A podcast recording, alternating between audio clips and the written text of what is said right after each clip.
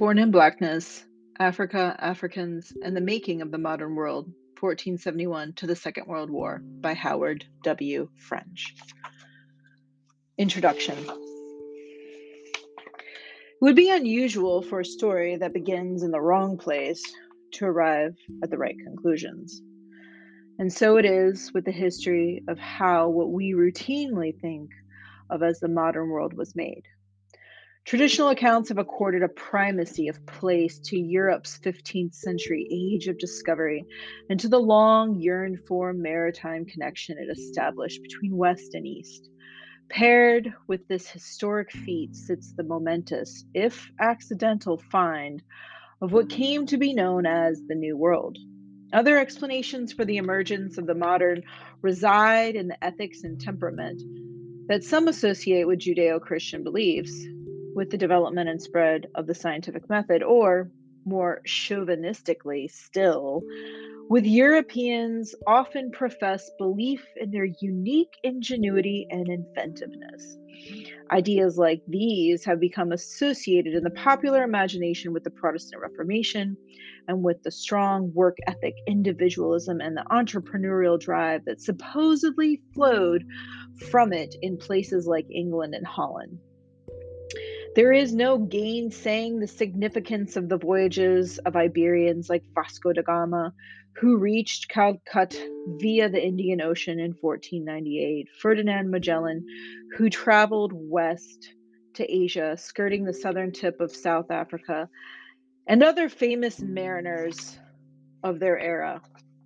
This is all the more so for Christopher Columbus, even though he mistook the islands of the Caribbean for Japan and India, errors he went to his death still clinging to, as one writer has elegantly said to Columbus when he sailed west, quote, he had been a medieval man from a medieval world, surrounded by medieval notions about cyclops, pygmies, amazons, dog-faced natives, Anthropodians who walk on their heads and think with their feet, about dark skinned, giant eared races who inhabit the lands where gold and precious gems grow.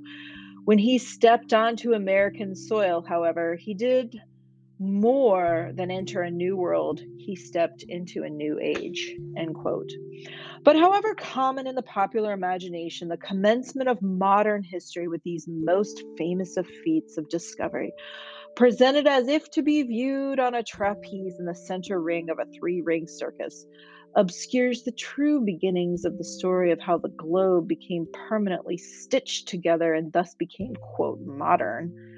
It also so dramatically miscasts the role of Africa that it becomes a profound mistelling.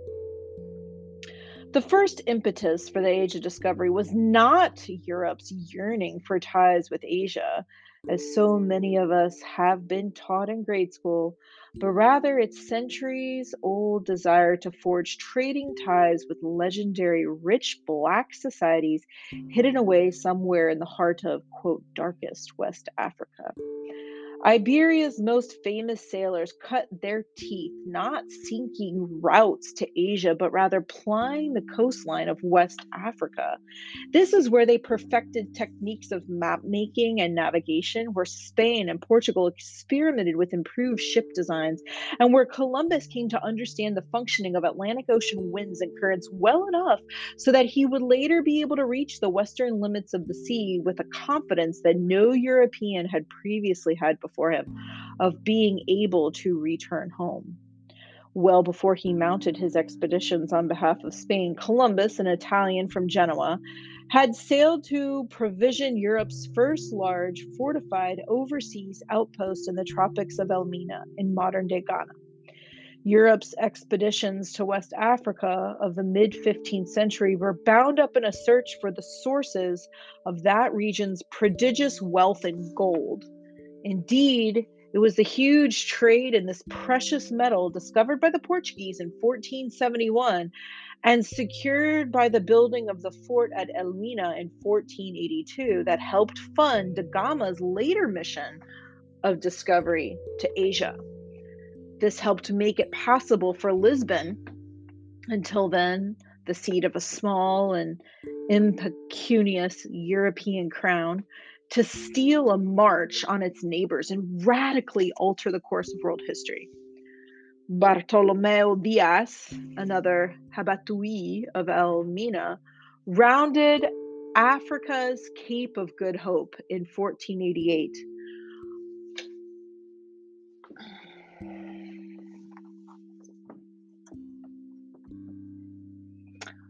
Proving the existence of a sea route to what would become known as the Indian Ocean. But no onward voyage to Asia could be attempted for nearly a decade after that when Da Gama finally sailed to Calicut. The teaching of history about this era of iconic discoveries is confoundingly silent not only on that decade, but on the early three decades from the Portuguese arrival at Elmina under their landing in India.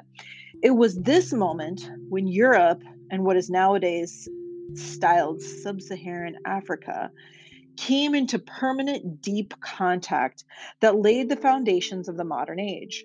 Although fundamental to understanding how today's world was built, this elision, uh, colliding of two things together, is merely one of numerous examples in a centuries long process of diminishment, trivialization, and erasure of Africans and of people of African descent from the story of the modern world.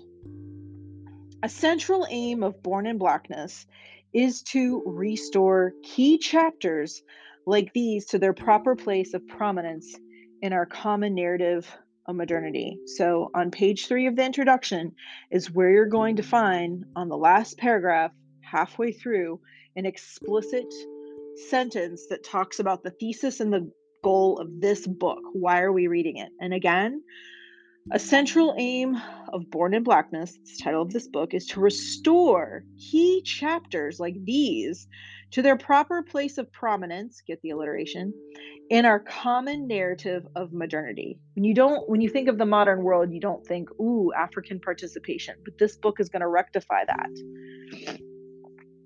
Although often obscure, most of what is written here does not consist of freshly discovered information, right? It's not like, ooh, we just found this stuff out. No, people have known it for a long time and they purposely chose to hide it because they didn't want to attribute uh, the collaboration of Africans to the making of the modern world. Why? Uh, to take their shit and subjugate them. In reality, history seldom works that way. Rather, siloed and piecemeal, the facts that I relate have been silenced or repeatedly swept into dark corners. Of central concern in the following pages is the deeply twinned and tragic history of Africa and Europe that began with geopolitical collisions in the 15th century. Events and activities that flowed from Afro European encounters set the most Atlantic oriented Europeans onto a path that would eventually propel their continent past the great civilizational centers of Asia and the Islamic world in both wealth and power. This ascension was not founded upon any innate or permanent European characteristics that produced superiority. To a degree that remains unrecognized, it was built on the foundation of Europe's economic and political relations with Africa. The heart of the matter here, of course, was the massive centuries long transatlantic trade in slaves who were put to work by the millions growing sugar, tobacco, cotton, and other cash crops on the plantations in the New World. The long thread that leads us to the present day began precisely in the elided decades. Again, elided, elision. He's used this word a couple of times, meaning that they blend or slide together. Mentioned above, when commercial linkages blossomed between Portugal and Africa, sending a newfound prosperity washing over what had previously been a marginal European country, a prosperity that would become the very mother's milk of modernity. Uh, and here you have to understand the increased amount of wealth that was gained from the transatlantic slave trade is very similar to the accumulation of wealth Jeff Bezos and the billionaire class accumulates through unfettered capitalism and unregulated uh, corporate tax rate. It drove urbanization there on an unprecedented scale and created new modern identities that were gradually freed from previously unremarkable feudal ties to the land. This is a super important point that I can't even begin to underscore. Um, in the 15th century, the way in which um, well, I'm going to say European peoples. European peoples thought of themselves and their productivity was very linked to the seigneurial, the feudal system, meaning they worked almost in like a caste system in the sense that the nobles ruled over them, the knights provided protection, um, and then the serfs worked the land, and the resources of the land went up the chain, and you were very much attached to a guild, and you took your identity from your guild. If your father or your mother was a seamstress or a blacksmith or a sheep herder, that's pretty much what you did. If you were a noble, that's what you did. But with the opening up of global markets and the influx of uh, trade and spices throughout the global hemisphere, there started to be uh, more prosperity on the merchant class, on the trader class, and then later the maritime class. So you see a rise in the sort of the middleman class where if you could scrap a enough money together and get a boat or get sponsored to have a boat, um, you could move out of your own social class and your guild class, and you could make your own money. And so it was uh, your your your richness was no longer tied, your wealth and your economic means was no longer tied to your family name and your your class per se. I mean, this is a slow shift. It's not like oh they woke up in 1489 and were like, oh, I cannot be a sheep herder anymore. No, this is over centuries. But the shift in the human thought about their own ability to uh, directly influence the trajectory of their own social history. That's a definition of the word agency that I can, you know, actualize my own destin- destiny by making choices that are independent of my family, my guild, my community, my nation state.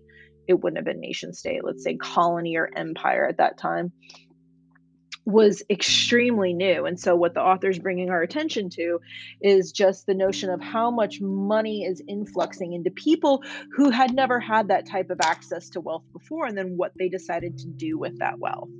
Um, and that's where he come back to the sentence again on page four it drove urbanization there on an unprecedented scale and created new modern identities right a modern identity that's um, you feel like you can say and do what you want and it doesn't really matter uh, how your actions or your behaviors may actually affect the reputation of your class, your guild, your family. I mean, it's slow, it's not uniform, it's not homogeneous.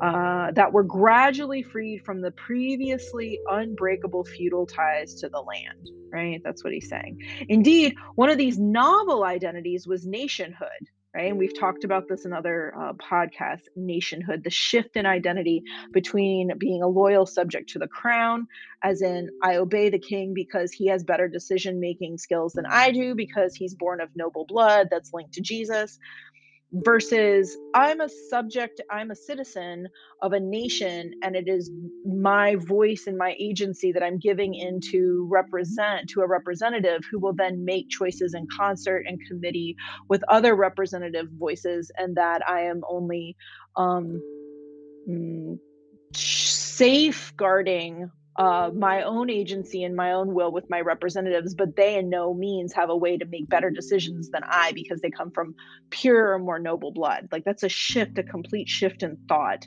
between being a subject and being a citizen.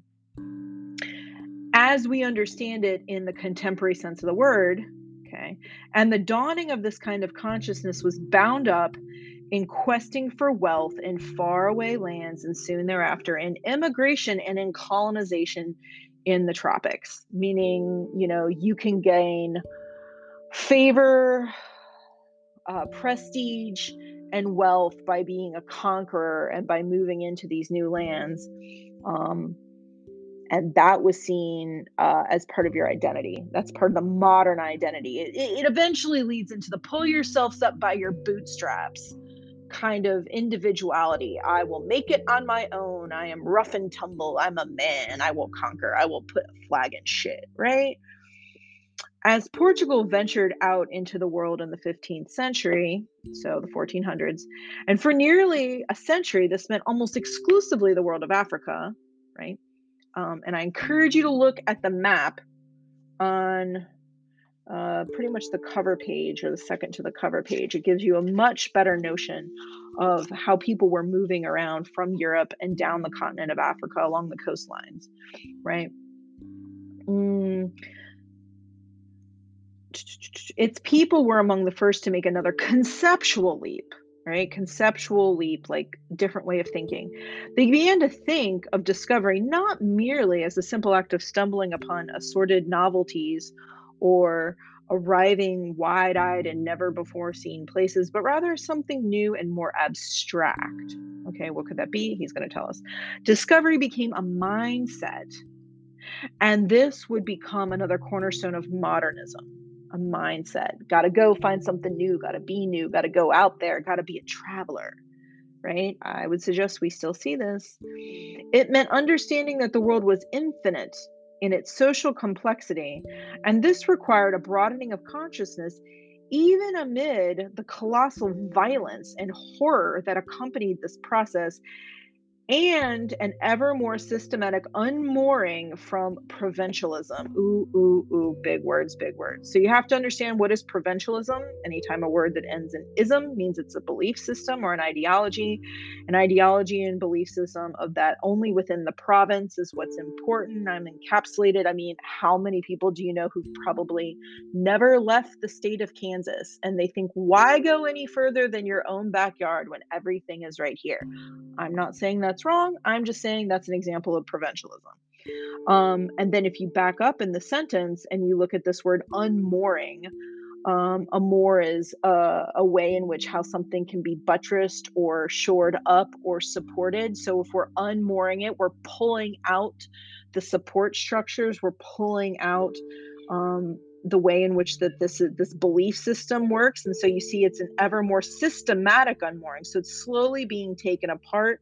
The preference and the ideology of provincialism just like staying in kansas and we're moving out it says it meant an understanding that the world was infinite in its social complexity and this required a broadening of consciousness even amid even amid colossal violence and horror that accompany this process. It's like the collateral damage doesn't matter. It's more important to go out and expand the world and see and go everywhere than to worry about who you're stomping down, who you're killing, who you're hurting, whose land you're taking, or even think about it like the the carbon footprint. Like so many people nowadays who are, oh, I don't want to leave a carbon footprint and I want to be vegan and make sure I get these like completely natural vegan products. Well, they come from Timbuktu, and to import them, how much gasoline or petroleum do you have to expend to get them here on the boat? So, is it really green, or is it just a hip- hypocritical bougie appearance of green? Right? Think about that. Modernity, to be sure, remains a deeply contested term. Yes, and and Walter Mignolo will talk about this in his book The Darker Side of the Renaissance, which is what the graduate students will be reading and reporting back on to the rest of the class.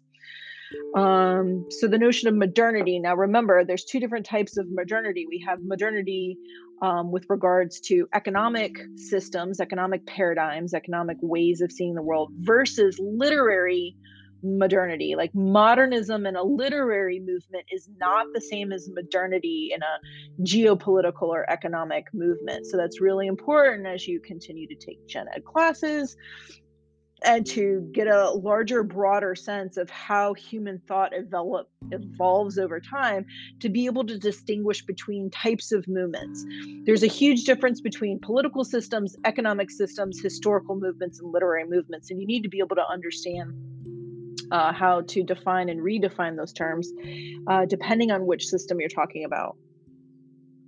Mm.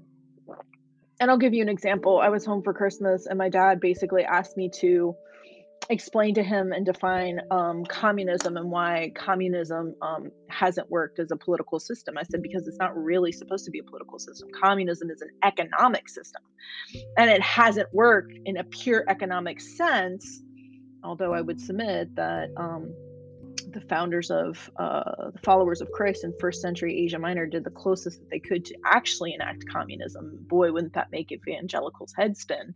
But the reality of the situation is that it's uh, it's it's it's been usurped and used as this political term, but it's actually um, economic in its in its uh, uh basis. So back to page four. Modernity, to be sure, remains a deeply contested term, one given to many, often contradictory interpretations.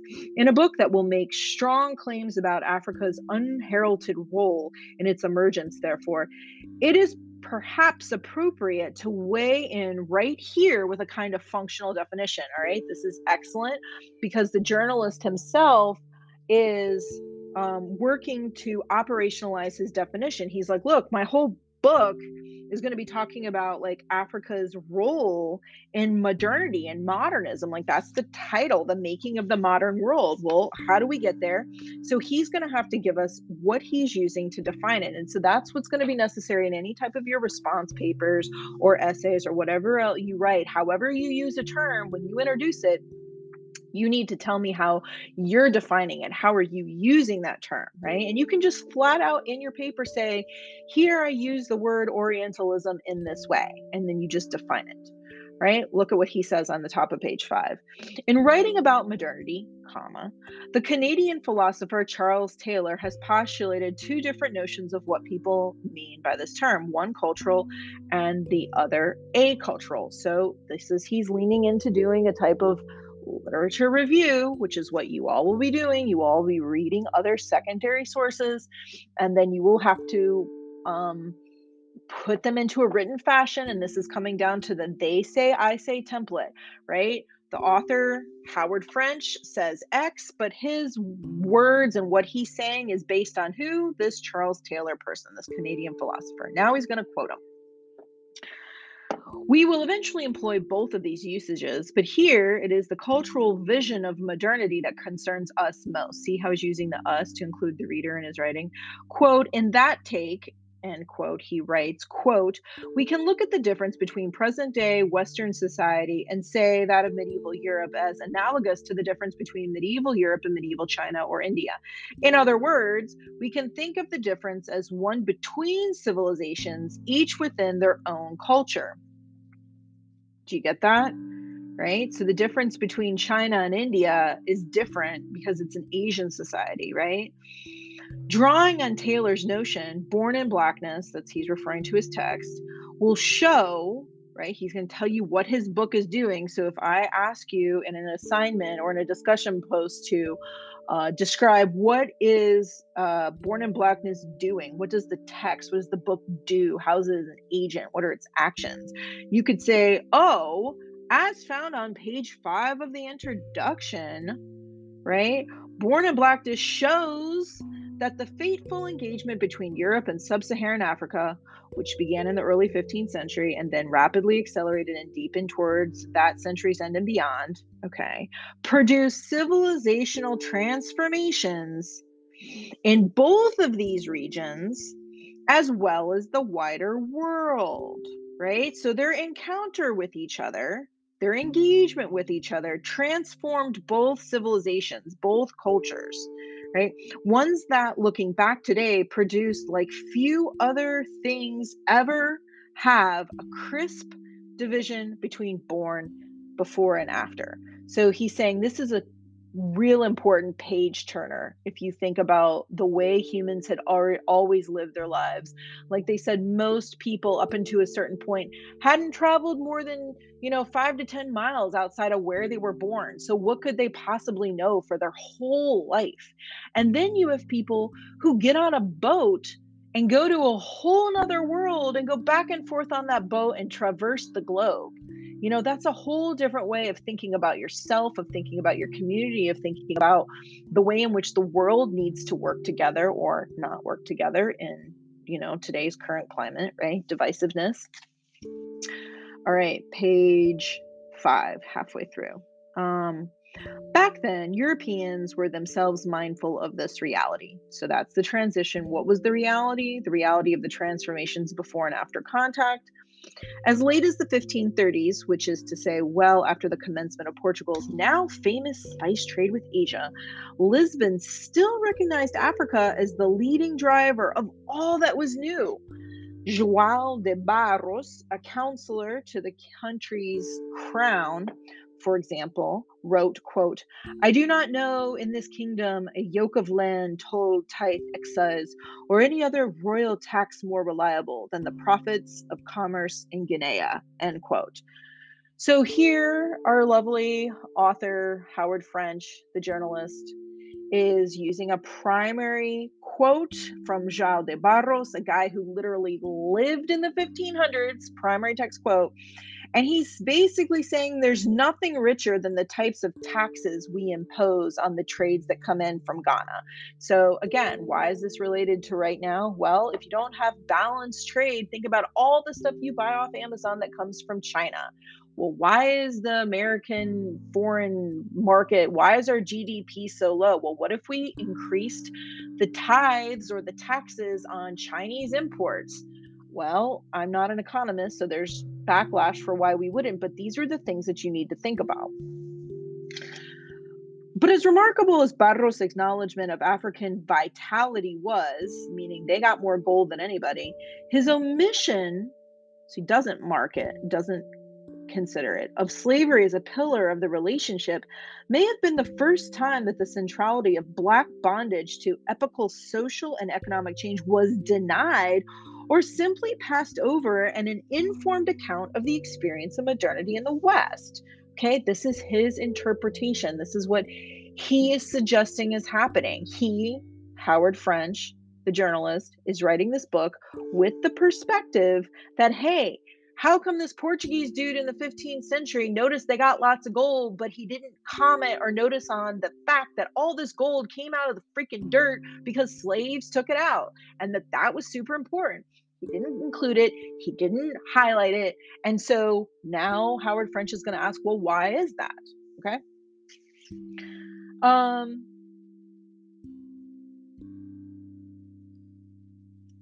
denied or simply passed over the informed account of the experience of modernity in the West. It would not be the last, right? He's going to quote more of them.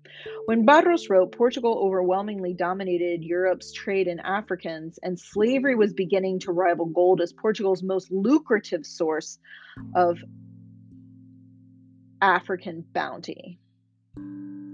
By then, it was already on its way to becoming the foundation of a new economic system based on plantation agriculture that over time would generate far more wealth for Europe than African gold, or for that matter, Asia's famously coveted silks and spices. So, what we're getting here now is a real sense of the power of economics, right? It is not about the products, it's not about the gold or the silk. It is really about the labor, right? That the actual wealth the actual power of the economy is vested in labor, labor power, the person's ability to produce, right? This is Marxism at its core, okay? Um,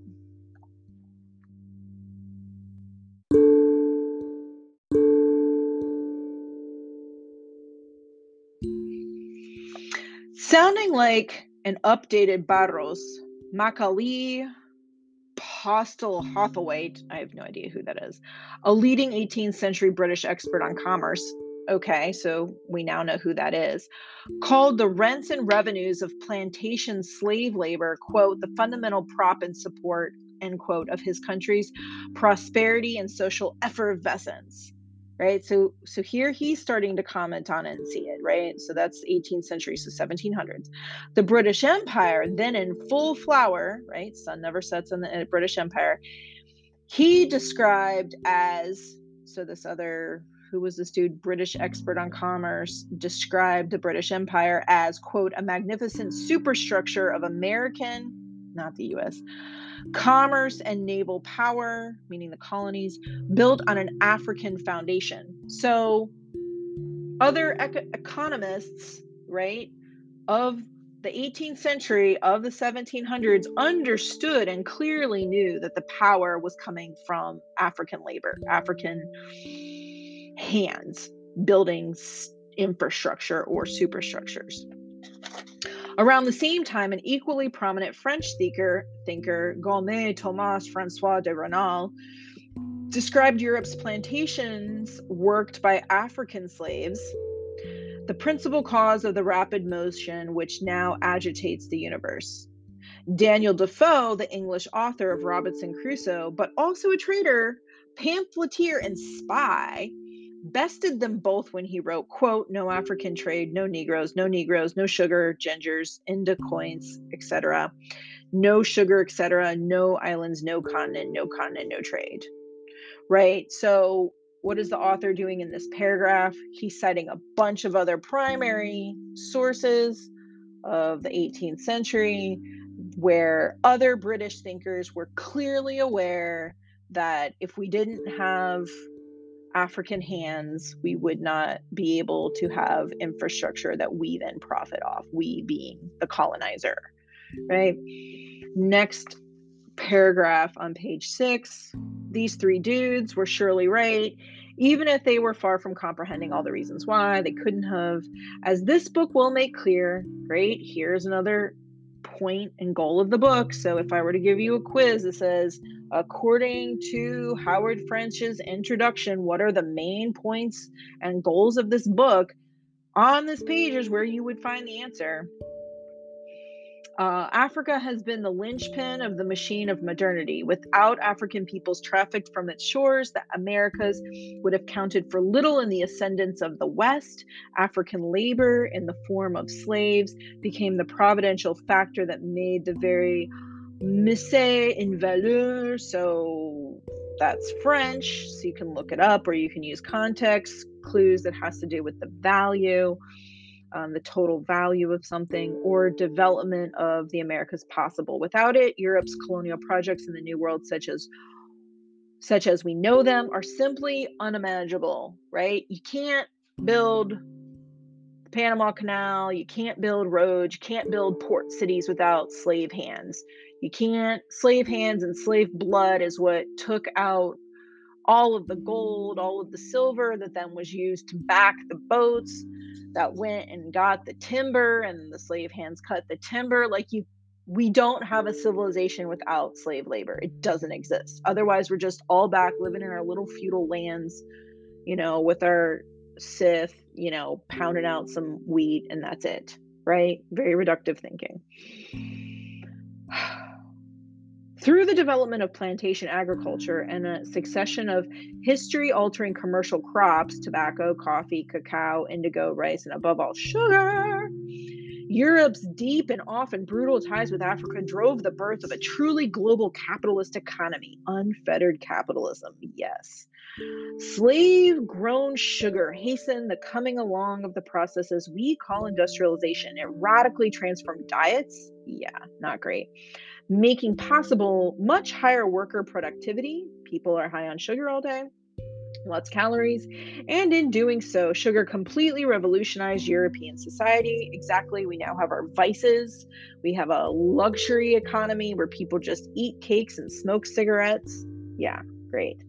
As readers will discover, us, this includes playing a critical but largely uncredited role in the anchoring of democracy on the continent, right? And you're like, what? Look, the more people ate sugar and got richer, mm. then those white dudes could just sit in their house and think about shit. And as they sat in their house and they thought about shit, they realized, ooh, this is really unfair. Leads to enlightenment thinking. They pulled out of the like, previous way of thinking where everything was tied to the church and the religious scope and they said no no we can think about and observe stuff and the advent of the scientific method and all of that came because people rich white men could sit around and consume sugar right? Leisure economy. That's what allowed us to break free from the monarch hold. Okay. In Sugar's wake, cotton grown by slaves in the American South helped launch formal industrialization along with an immense second wave of consumerism. gotta consume. After plentiful calories, abundant and varied clothing for the masses became a reality for the first time in human history. As revealed here, the scale and the scope of the American antebellum cotton boom, which made this possible, were nothing short of astonishing, right? You don't think about this, but um, you don't think about this, but realistically, um, you can just go and buy shirts and throw them away. It's that you know trash fashion economy. I mean a hopefully you all know how bad this is for the globe. Like there are places in southeast asia that, and and, and places in like eastern africa unfortunately lots of them piles and piles of trees have a fast fashion that's what it's called fast fashion.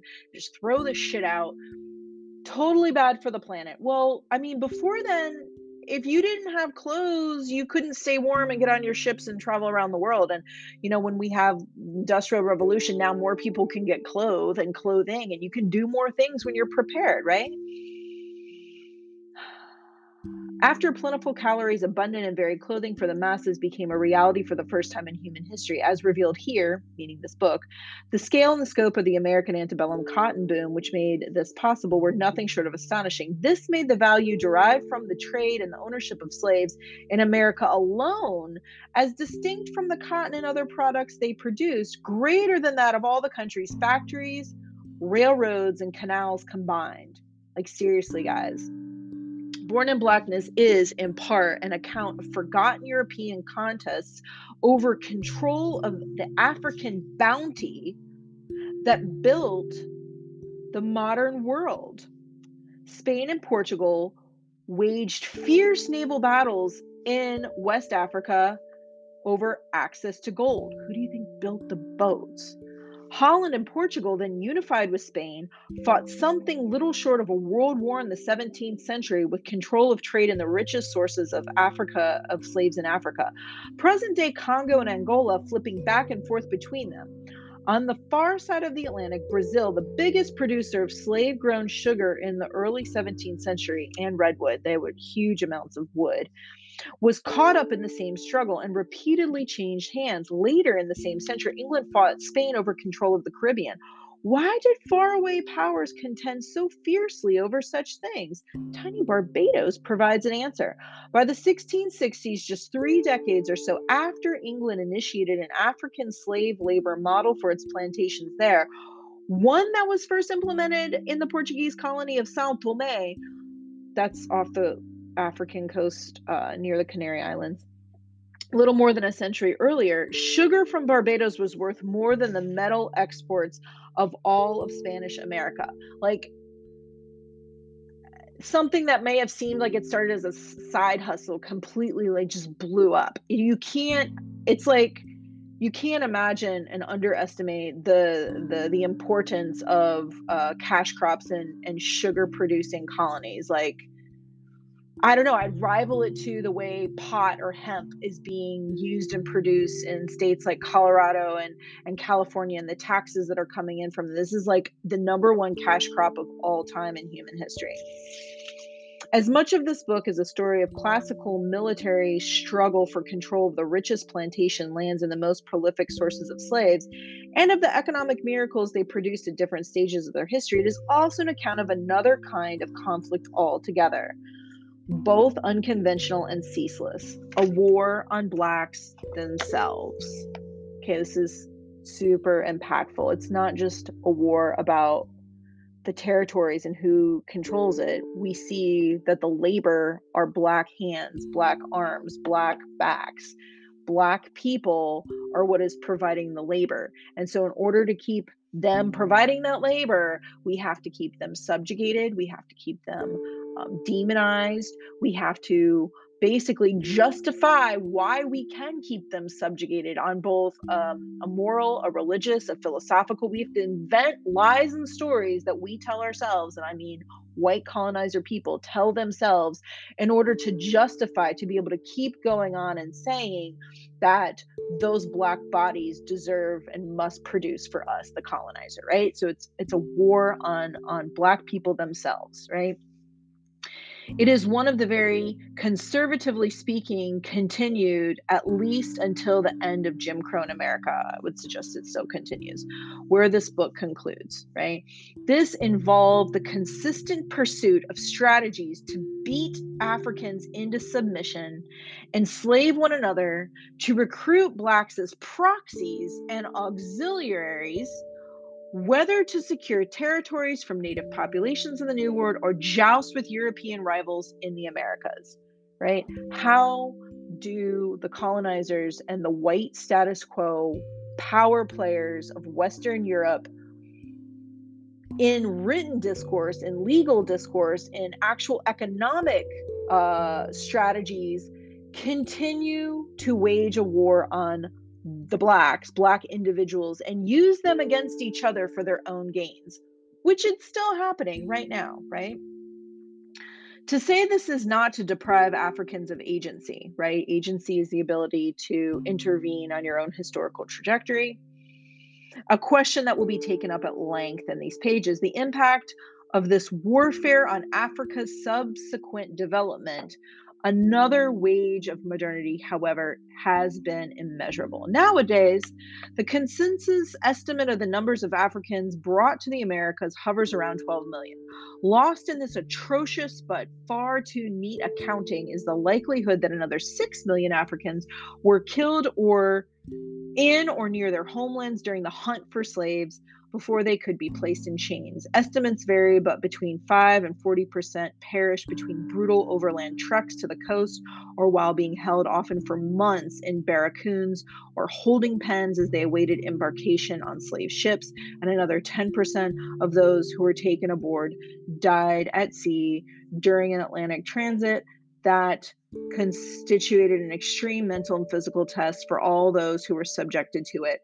When one considers that Africa's total population in the mid 19th century was probably around 100 million, one begins to gauge the enormity of the demographic assault that the slave trade represented.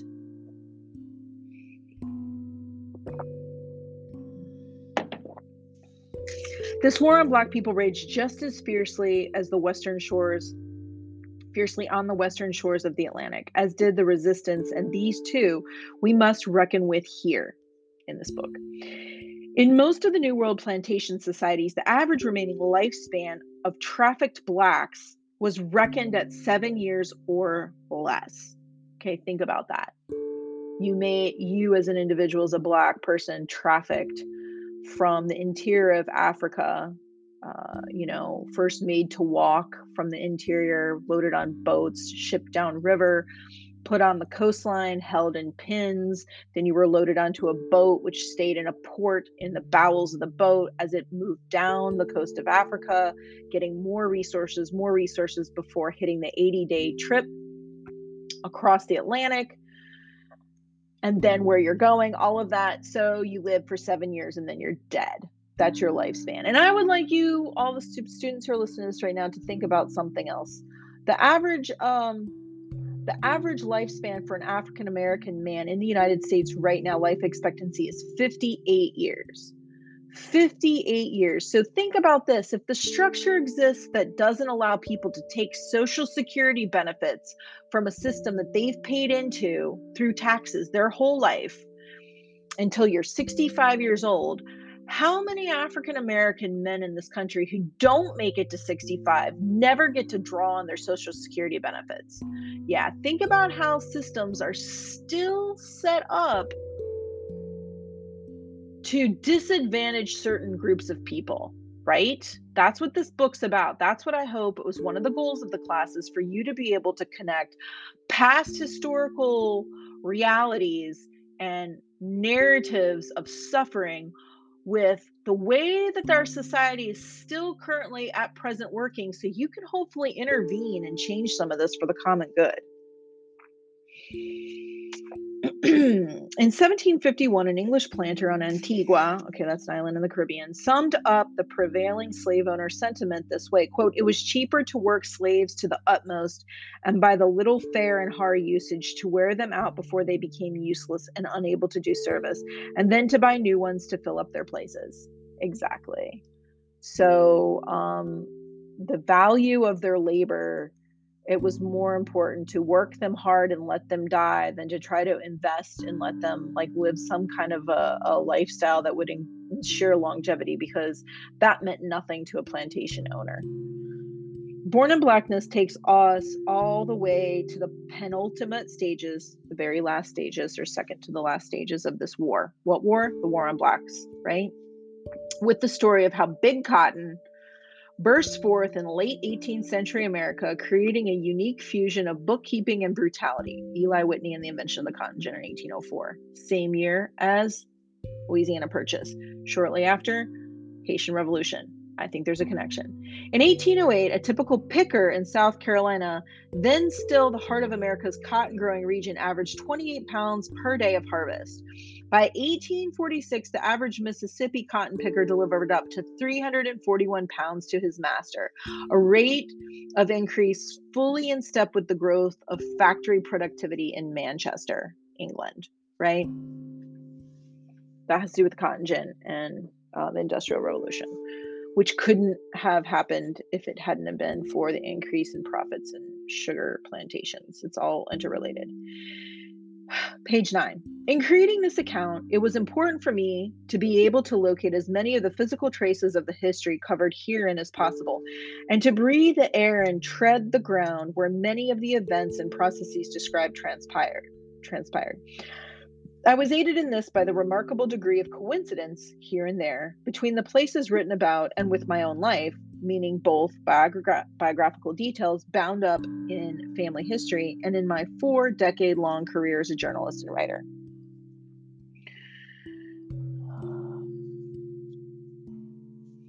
Almost everyone who reads this book is somehow a product of the histories explored here. But as the child of two African American parents of mixed and diverse heritage, I'm especially conscious of this.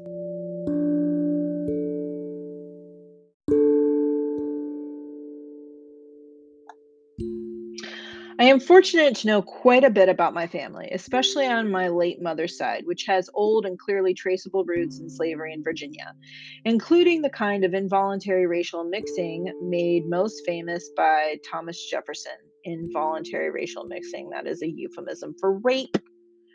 And indeed, in the case of my ancestors involving a friend of America's third president who designed his home. This account will close with a meditation on what that has meant to me and how it shaped this narrative. I was lucky to be introduced to Africa while still a university student. First, as an enthralled visitor during college breaks, and later living there for six years following graduation. I cut my teeth as a journalist, writing about Africa and traveling widely, and I married a woman who had grown up in Cote d'Ivoire, Ivory Coast, but whose family hails from nearby part of Ghana. I wasn't at all aware of it at the time, but it was within a few miles of her ancestral village that Europeans first stumbled upon the abundant sources of West African gold that they had been searching for feverishly for several decades in the 15th century. It was a discovery that changed the world. I left West Africa to join the staff of the New York Times in 1986. Okay, let's take a pause. Why is he doing this? Well, he wants you to buy into his book that he's writing, the secondary source, but he also needs to now establish his credibility. Why would you even believe this guy who's, uh, you know, put together all this research? Who is he? Is he an academic? Well, talk about how he knows it. He's a journalist, right? So the fact that he was a journalist for the New York Times means a lot. It means that he knows how to evaluate resources, find resources, follow a lead, put together um, inductive reasoning, and write very compelling stories. I mean, journalists are the truth seekers, seekers, and the storytellers um, who are committed to presenting all facts. But he also definitely it has um, a personal value for him. So he's he's giving you that background of why he's so motivated in writing the story. Um, so he joined the staff of the New York Times in 1986. So we get a sense that let's just say he was in his 20s in 86, which is now like 40 years ago. So he's probably in his 60s. Some three years later, my first assignment as a foreign correspondent for the paper was to cover the Caribbean basin.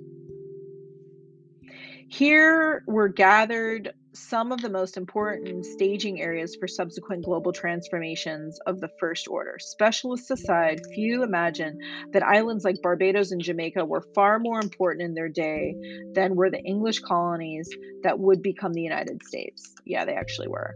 The nation, now known as Haiti, even more so. In the 18th century, it became the richest colony in history, and in the 19th, by dint of its slave population's successful revolution, Haiti rivaled the United States States in terms of its influence on the world, notably in helping fulfill the most fundamental Enlightenment value of all ending slavery. So, we're going to have to have a conversation about the Enlightenment. If you don't know what the Enlightenment is, you need to Google it and at least read um, a synopsis of it. But fundamentally, it is a, a, it's a historical movement coming out of the Renaissance um, that started to postulate a belief in basic human rights and universal rights and inalienable rights, and that had to do with being uh, free to enact your own will and exert your own will in life. Now, granted, this is still steeped for only educated, privileged white men,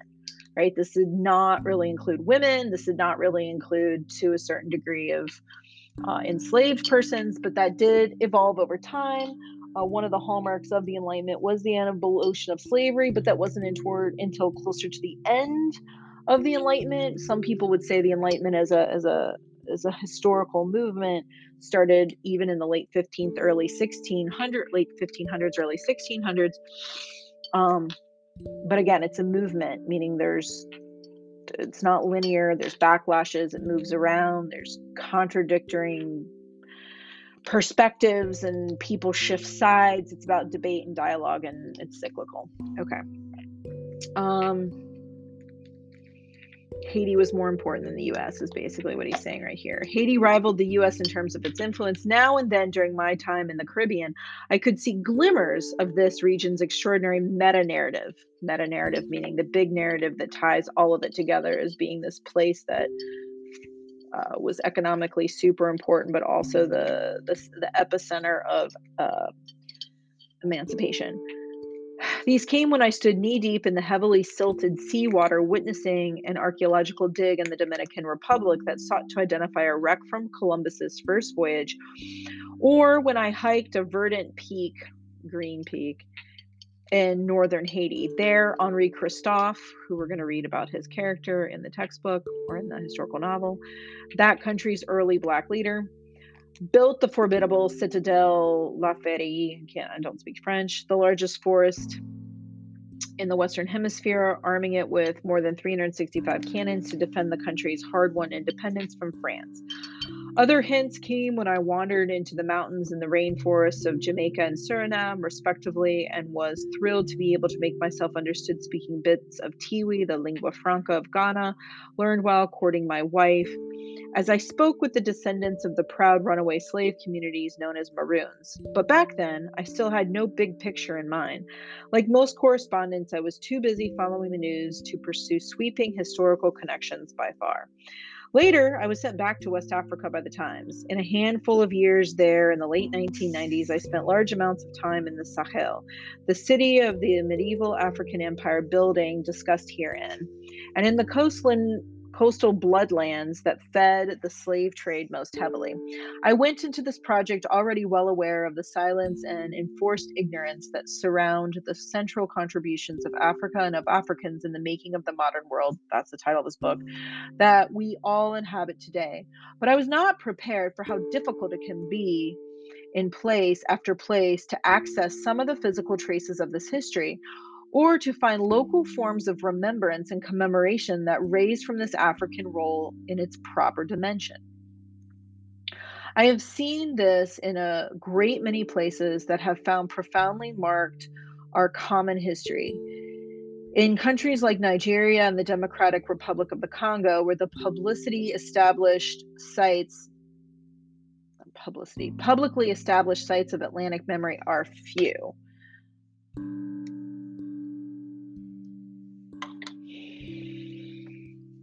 I saw it in Sao Tome, the island where the slave plantation complex model that would dominate history in Western Hemisphere and drive wealth creation in the North Atlantic for four centuries was perfected. A fact for which there is nary a plaque or commemoration. So he's saying ultimately he traveled to all these places, but there's really no impetus to put a statue, put a plaque, put a museum, he knows all this stuff, but is this part of our collective consciousness? I would suggest no. I mean, even in my own research to try to find places to take you for this high impact learning grant, there really aren't uh, that many museums that are actually dedicated to the history of African labor and Black uh, ingenuity into the construction of, of, of our civilization. It's, it's quite depressing. In Salvador, the capital of Bahia, the blackest and most slavery marked area of the rich Portuguese colony colony's entire history, I hired a black Brazilian guide who had come highly recommended. But when we met face to face and I specified that I wanted to tour plantation ruins and visit rural communities that descended from runaway slaves, she was nonetheless taken aback. I never imagined that people could be interested in sugar plantations, she said, explaining that in years of business, she had never received such a request. So he's talking about this in the 90s. I will say, in my own experience, it has gotten a little better. But of course, I also have privilege. I pursued a PhD and specifically in African studies, as evidenced by the class that you're taking. So I have had a chance to travel to Cartagena and the Palenques. I have traveled to Brazil. I've seen plantations like this. But again, this is not like the average tourist who goes to Brazil or goes to Cartagena is going to go and find the history of the slave museum. It's you have yeah, it's a very small niche. My biggest surprise, though, came in Barbados, whose slave produced sugar, arguably more than any other place on earth help seal England's ascension in the 17th century, I disembarked on the island in March 2019, determined to find as many traces of this legacy as possible, only to discover how thoroughly they had been hidden or effaced. Like effaced, meaning erased or covered up, the faces covered up. Among my top priorities was to visit one of the largest slave cemeteries anywhere in the hemisphere, including the excavated remains of nearly 600 people. It took me several efforts spread over three days, though, to even locate the cemetery, which had no signage from any public road. Conversations with residents of the area, whom I repeatedly importuned well, he asked them, that's a big word, made clear that very few were aware of its historical importance or even of its existence. All I discovered when I drove down a bumpy dirt road, proceeding as far as I could until instinct told me to get out and walk, was a modest clearing alongside an active plantation whose cane had grown as high as I am at six foot four. So, see, he's also giving us a glimpse into who he is physically. There stood a faded sign attached to a rusty iron post. It announced the site to be part of something called the Slave Route, but it provided no further information. With the sun racing downward in the western sky, I paced through, briefly snapped a few photographs, and then finally collected myself as the wind whistled through the cane. I tried mightily to conjure some sense of the horrors that had transpired nearby and of the abundant wealth and pleasure that the sweat of the dead had procured for others. So, here I'm going to take a moment to step aside. If you haven't had a chance to go to DC and visit, visit the Holocaust Museum, again, highly important. Uh, I went there in high school. So I was in 10th grade, Miss McGeever's honors English class uh, we lived 80 miles outside DC. So, you know, my little West Virginia Eastern Panhandle High School, we go down to um, the Holocaust Museum. We had read uh, Night by Elie Wiesel in my English class. And um, I actually stood in one of the train cars uh, that transported uh, Jews to Auschwitz to be burned in incinerators.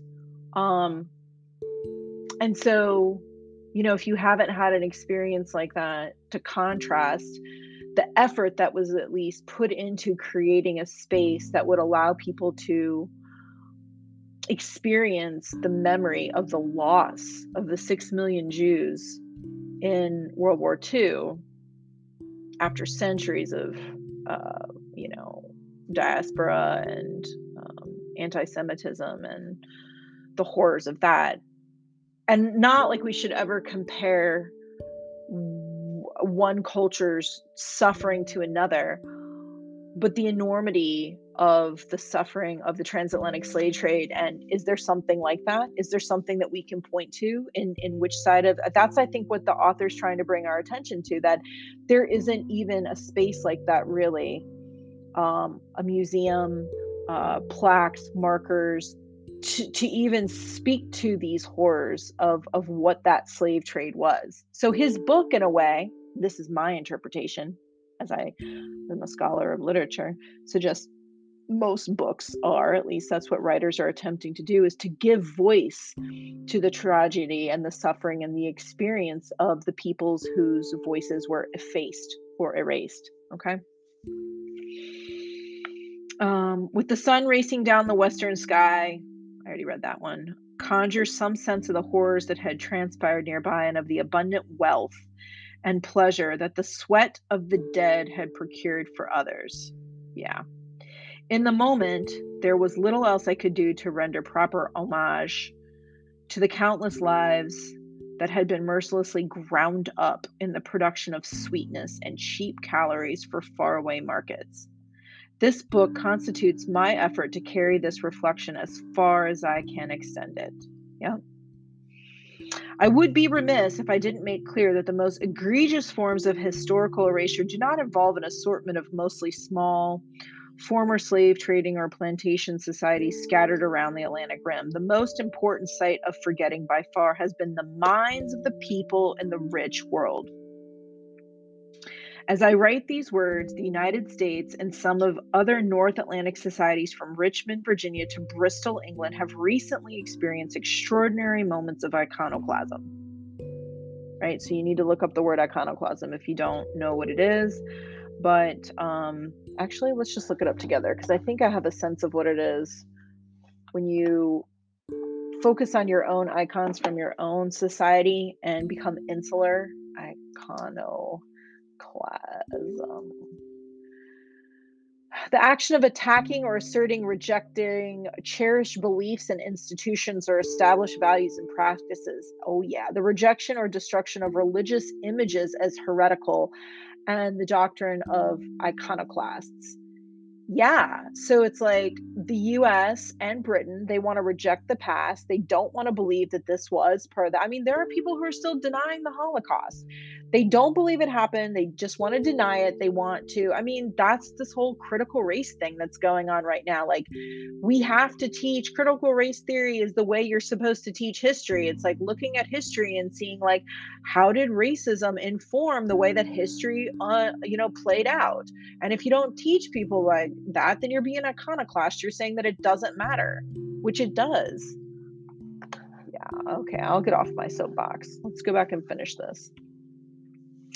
Um, here and there, statues have been pulled down of people who were long perceived to be heroes of imperial and economic orders that were constructed on the basis of the violent exploitation of people extracted from Africa. Well, that's good though. So they're talking about all the Columbus statues that they're toppling.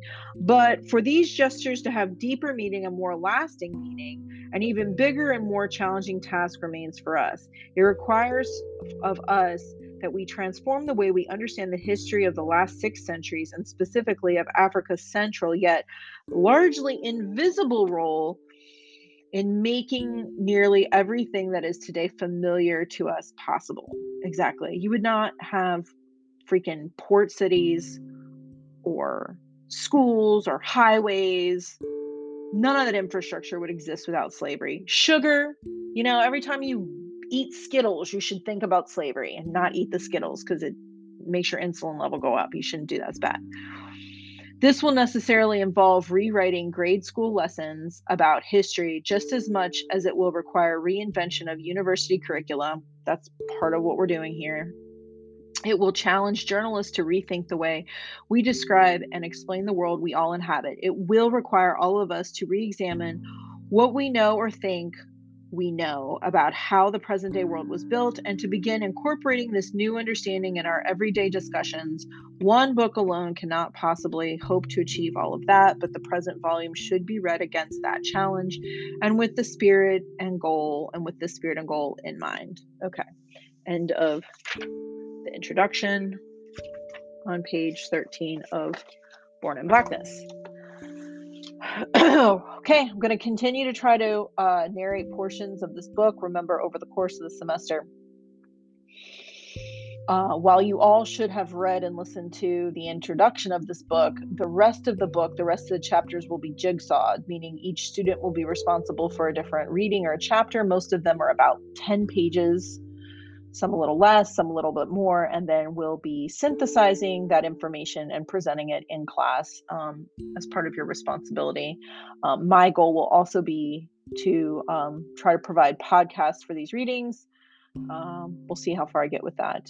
Uh, good luck. I look forward to having a discussion with you both uh, in line via Flipgrids and discussions and or in class.